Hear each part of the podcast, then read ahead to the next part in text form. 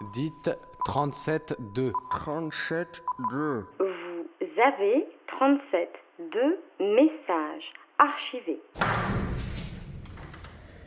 C'est pas réglé entre l'Algérie et la France. Il faut s'intéresser parce que c'est des, déjà c'est des pays voisins et puis euh, il y a une histoire. C'est le, le futur de la France, c'est c'est avec ces pays.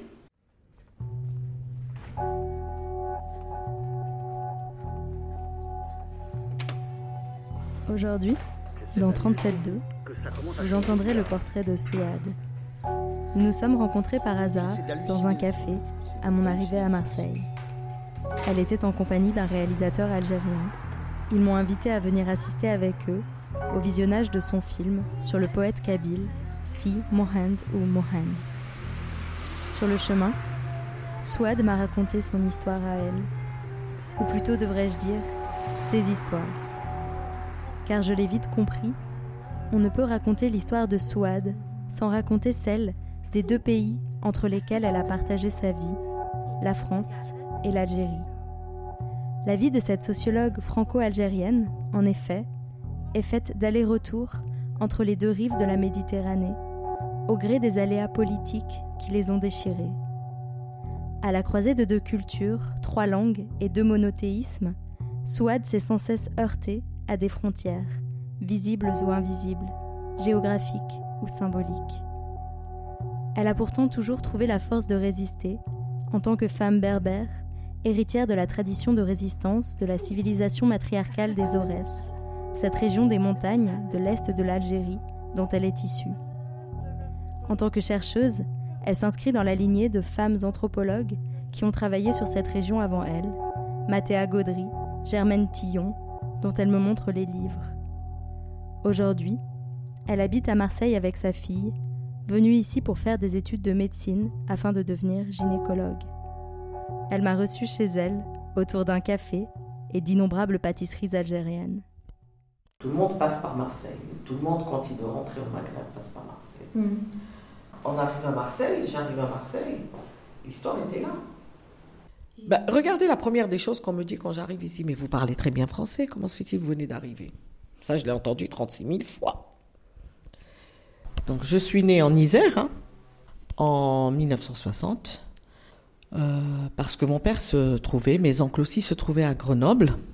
C'était aussi des conséquences de, de la colonisation. C'est-à-dire qu'il y avait beaucoup d'Algériens qui euh, venaient en France pour ne pas être engagés dans le service euh, militaire français.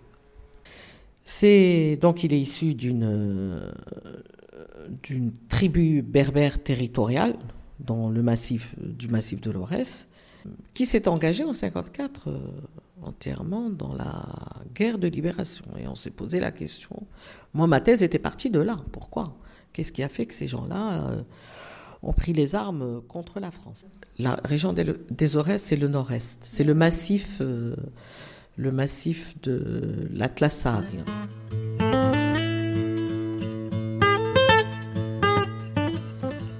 Alors moi, je suis, euh, je me trouve issu de ce monde-là, mais à Grenoble.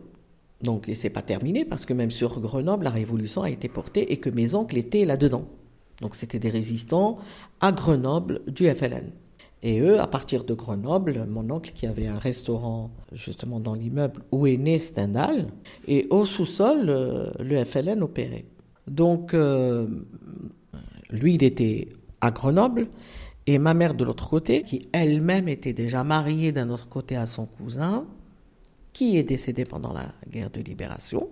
63, c'est l'indépendance de l'Algérie. Donc mon père décide de rentrer. Euh, je devais avoir 3 ans, 4 ans.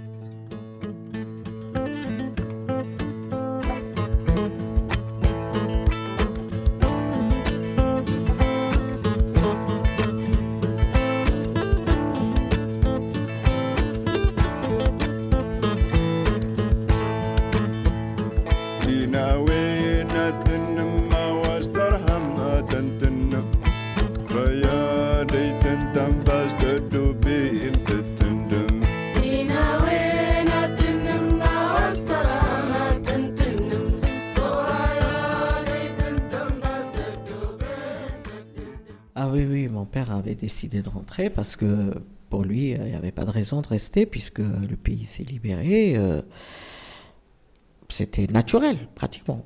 Pendant huit ans à peu près, jusqu'en 68, euh, il était détenteur de, sa carte d'identité française, ma mère aussi. Euh, mais on leur a retiré, sans qu'ils s'en rendent compte, là-bas, pour leur donner, pour la remplacer avec une carte d'identité algérienne. Alors moi, quand mes parents sont rentrés, donc j'ai fait l'école des sœurs. Et on était en blouse beige, euh, les cheveux attachés avec des rubans blancs, jusqu'à l'âge de 16 ans. Une école de filles, pas de garçons, c'était pas mixte. Après, c'est devenu mixte, mais quand ça a été nationalisé par l'Algérie en 1976, à l'école, on parlait français. Mes parents nous parlaient en arabe, on répondait en français. Ma mère ne m'a jamais parlé en français, n'a jamais voulu apprendre le français. C'était une résistance pour elle. J'apprends pas la langue du colon. Et, euh, et, et nous, on n'est pas arabe on est berbère. Donc il y a une autre langue encore. Euh, moi, quand je parle en arabe, les gens me situent. C'est Alger. Parce que je parle algérien.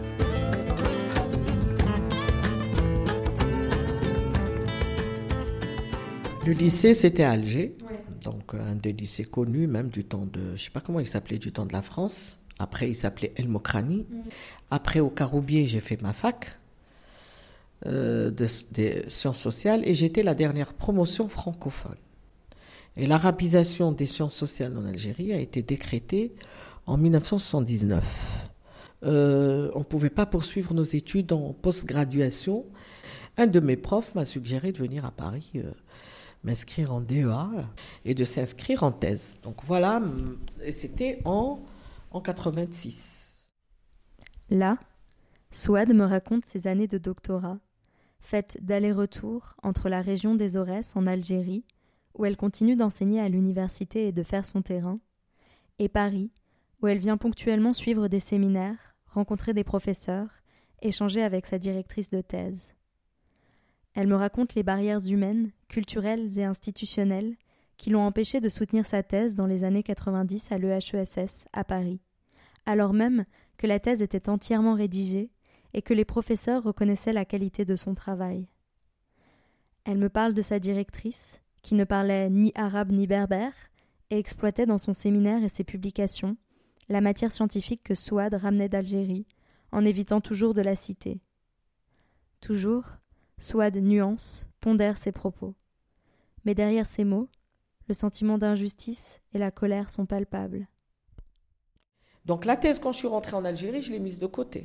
Donc, euh, je l'ai mise dans un tiroir. Je ne voulais plus entendre parler. On ne pouvait pas entendre parler en plus, puisqu'on était préoccupé par, par la survie, parce que j'étais déjà dans un coin très difficile, femme seule, perçue comme étant occidentale. Euh, donc, euh, j'étais menacée au jour le jour. Donc, il fallait surtout pas produire des idées. je suis menacée, on est toujours menacé quand on est femme en Algérie, de toutes les façons. J'ai enseigné à visage découvert à la fac. Dans une fac qui est un pôle, euh, pôle d'arabisme et d'islamisme. Ils en ont fait un pôle euh, important. Donc euh, toutes les femmes se voilaient ou quittaient. Bon, j'ai résisté, j'ai pas voulu me coincer par un mariage jusqu'à 35 ans. Et puis quand j'ai vu que je soutenais pas, j'ai dit bon bah. Bon, j'avais connu il y a longtemps mon mari, mais moi j'avais évacué le mariage dans un contexte pareil. Hein ne peut pas se marier dans un pays euh, complètement déstabilisé. Euh, politiquement, euh, c'est pas où on va, quoi. Hein. On fait pas des enfants comme ça, hein, mm. dans des contextes. Mais après, c'était une survie. C'est devenu une survie. Je pouvais plus continuer en tant que célibataire. Beaucoup de femmes qui ont été liquidées. Moi, j'ai une collègue qu'on a tuée à Elle a quitté le, coin où on enseignait. Elle était avec moi au département d'architecture. Elle est venue sur Alger, ils l'ont butée. Elle était mariée avec deux gosses. Donc, c'était des situations comme ça que je vivais, moi, avec une thèse à l'école des hautes études. Euh, qu'est-ce que tu vas mettre en avant Ta survie ou ta thèse?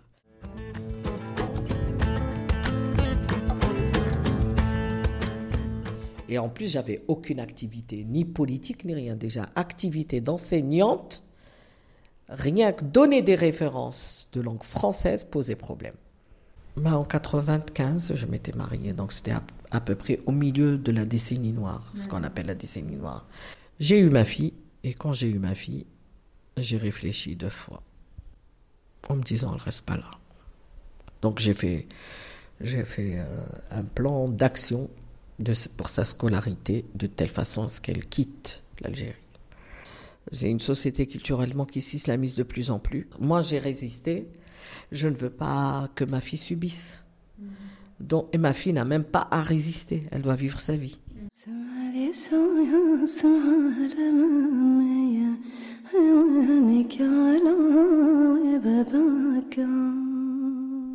Depuis, Souad a finalement réussi à soutenir sa thèse en Algérie. En 2008, un de mes anciens profs m'a dit non, non, euh, sors là. On est. J'ai vu qu'au niveau du discours, on était en plein dedans. J'en ai parlé à mon prof. J'ai dit voilà, euh, mon ancien prof hein, de fac. Il m'a dit mais écoute, soutiens-la. J'ai soutenu en 2008. À la fin de notre entretien, Souad me propose de l'accompagner à une conférence sur l'histoire de l'Algérie qui a lieu ce soir-là au Mucem.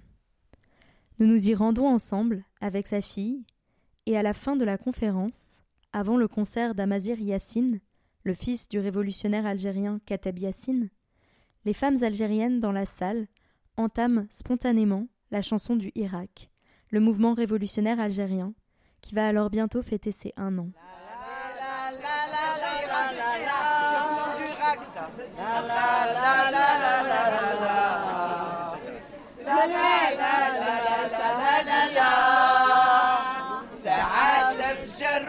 جاني نوم راني نكونسومي غير بشوية. شكون السبة وشكون اللوم. ملينا المعيشة هادية. الأولى نقولوا جازت حشاوهنا بالعشرية.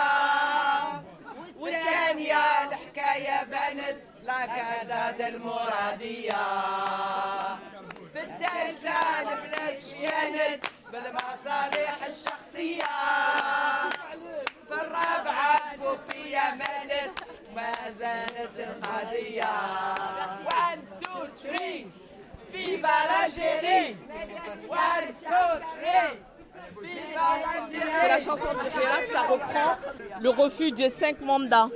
Donc le premier mandat, ils nous ont dit ceci, on a dit rien, deuxième, troisième, quatrième, cinquième. Elle a été reprise par les Gilets jaunes. Les femmes intellectuelles en Algérie. Elles résistent, on résiste, on résiste. On résiste à l'obscurantisme, on résiste à l'islamisme aveugle, on résiste à la corruption. Tout a été un sacrifice pour moi, tout. tout.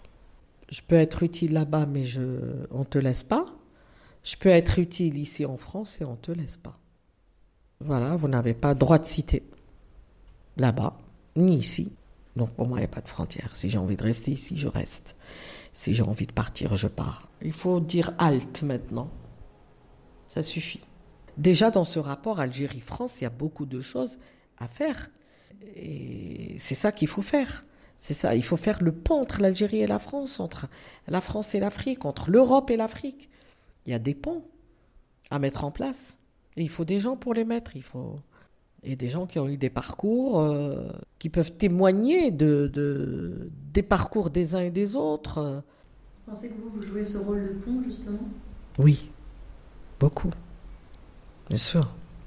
La mer Méditerranée nous appartient à tous. Moi, j'y crois beaucoup.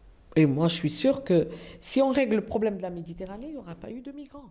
Pourquoi voulez-vous que les Algériennes viennent en France si vous donnez des chances aux Algériens ou aux Français hein, qui ont envie, ou aux Pieds Noirs ou, aux Harkis, de reconquérir ce territoire? Et en plus, c'est le monothéisme, c'est-à-dire il y a trois religions monothéistes qui s'entre-déchirent et qui sont autour de la Méditerranée. Il n'y a rien. Il y a la mer Méditerranée. Et la mer en soi, c'est une croyance. La mer en soi, c'est un Dieu.